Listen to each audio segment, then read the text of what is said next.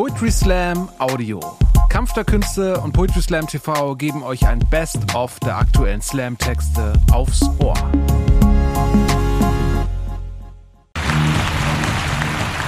Ah. Ah. Schön.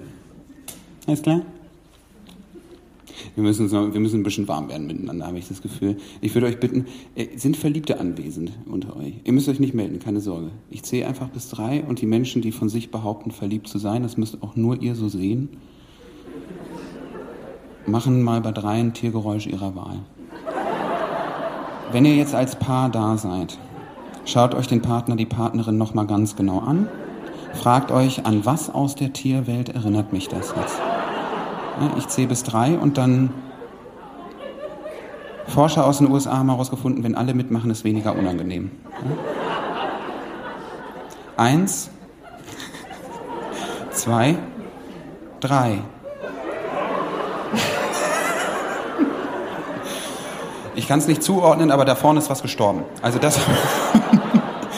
Ich habe hier in Hamburg auch mal äh, gefragt bei einer Soloshow, ob jemand eine Grille nachmachen kann. Und das war das einzige Mal in Hamburg im Nordspeicher, dass sich jemand sofort gemeldet hat bei dieser Frage. Und ich dachte so, wie lange hast du auf diesen Moment gewartet?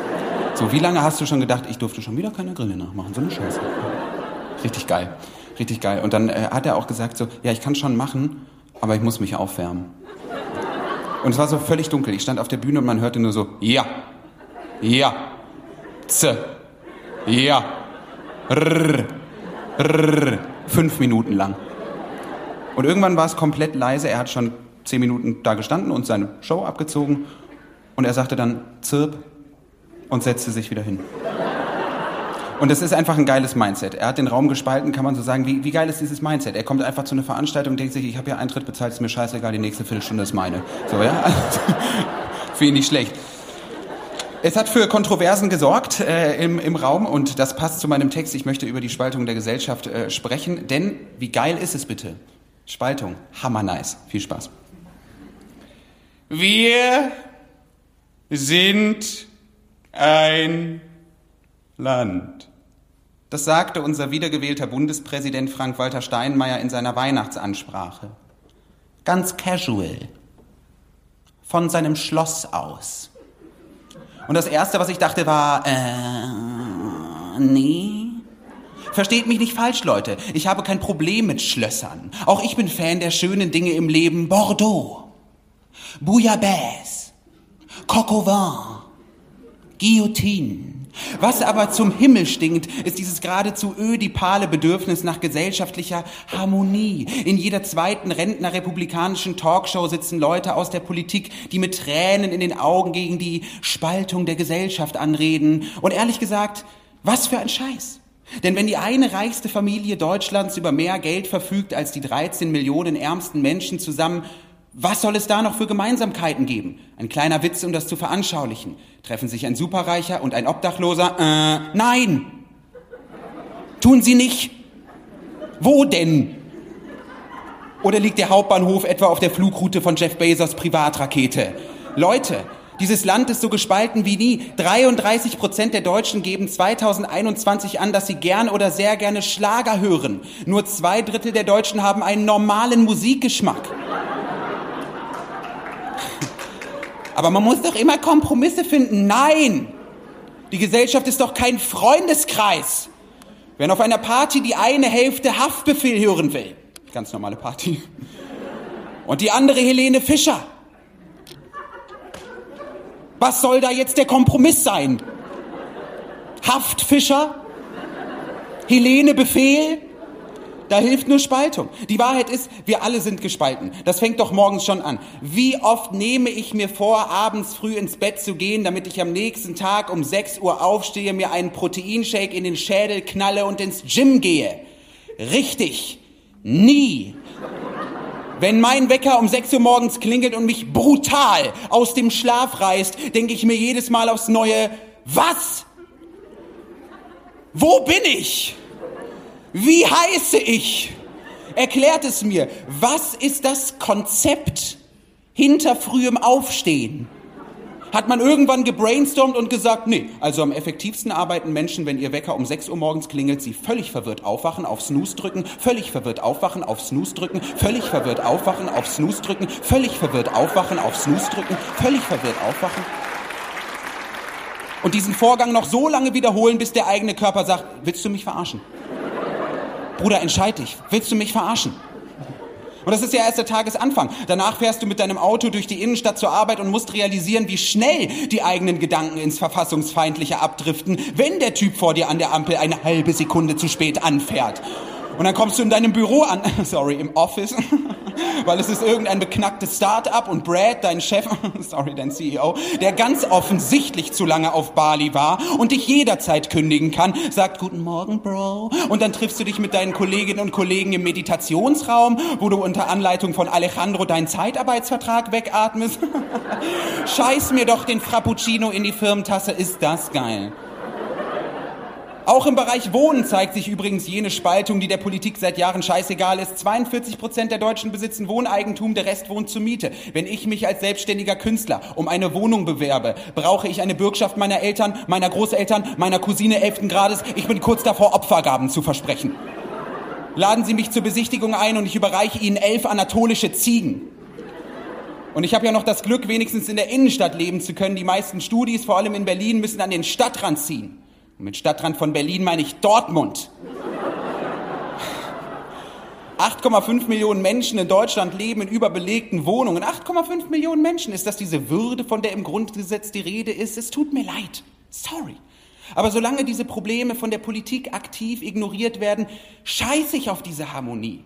Denn der, der sich eine geeinte Gesellschaft wünscht, die so derartig entzweit ist, tut nichts anderes, als die Benachteiligten dazu aufzufordern, sich über ihre Benachteiligung nicht länger zu beklagen.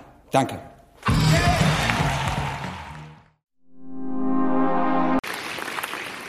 Äh, ich verbleibe in diesem feuchtfröhlichen Genre der Pöbelei und lese einen Text vor über Glück.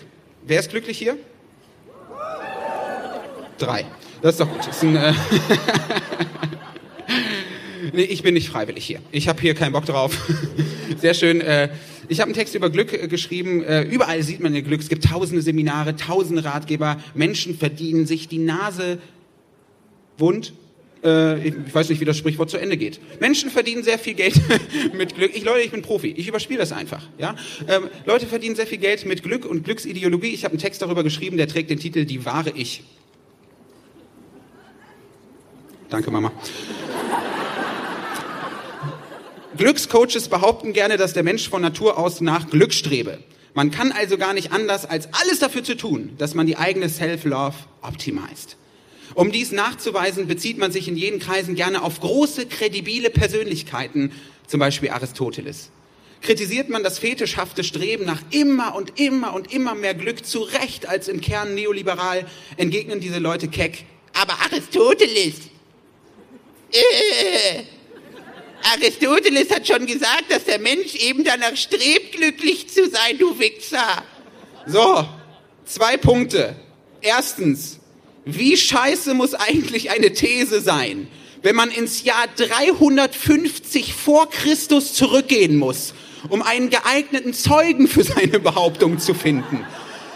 Zweitens, was Aristoteles meinte, wenn er von einem glücklichen Leben sprach, war sicherlich nicht nach Feierabend unbezahlte Überstunden zu machen, um sich irgendwann qua Selbstverwirklichung eine bezahlbare und fahrbare Schwanzverlängerung leisten zu können.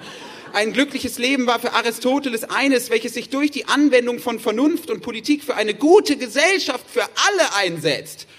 Und mit alle meint die olle Pissflitsche alle.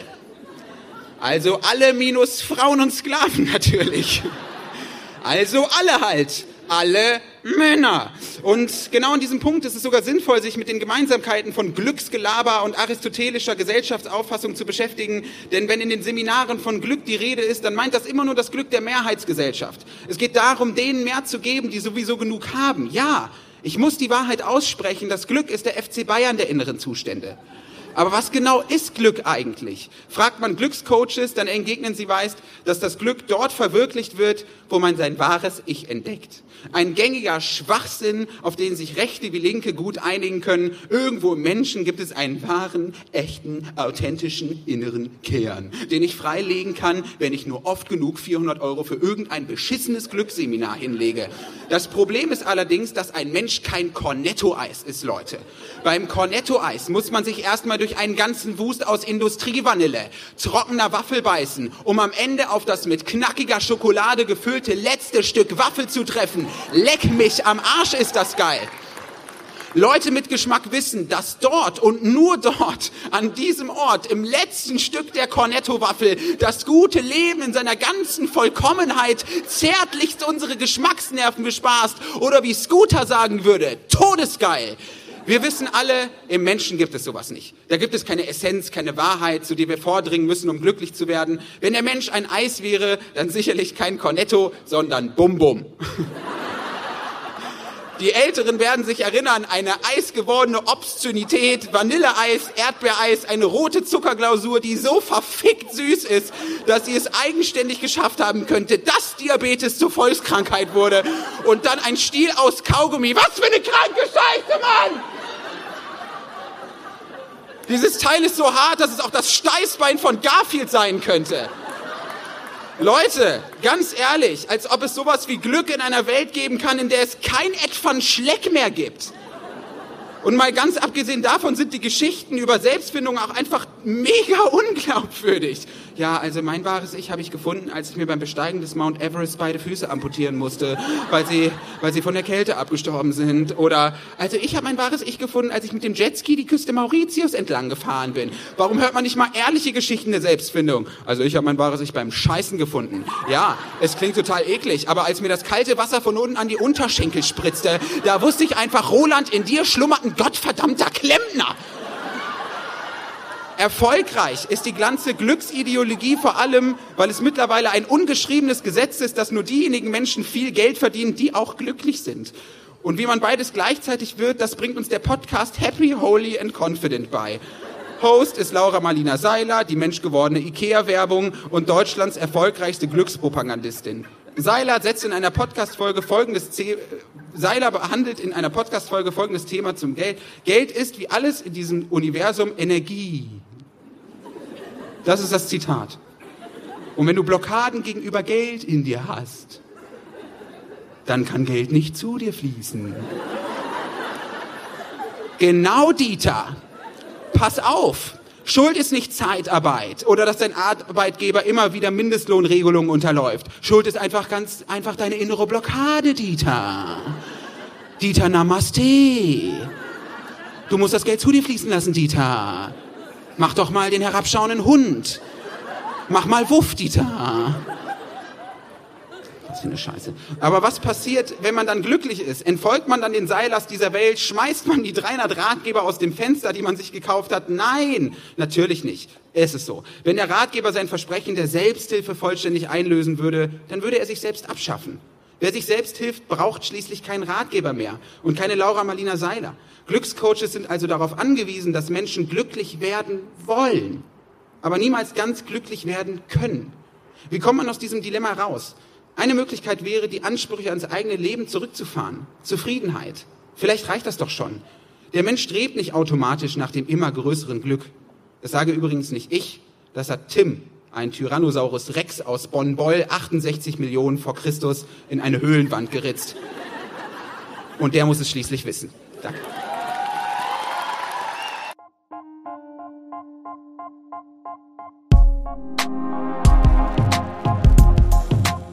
Danke fürs Zuhören. Wenn ihr mehr Slam-Texte aufs Ohr wollt, folgt uns auf Spotify, Apple Podcasts und überall, wo es Podcasts gibt.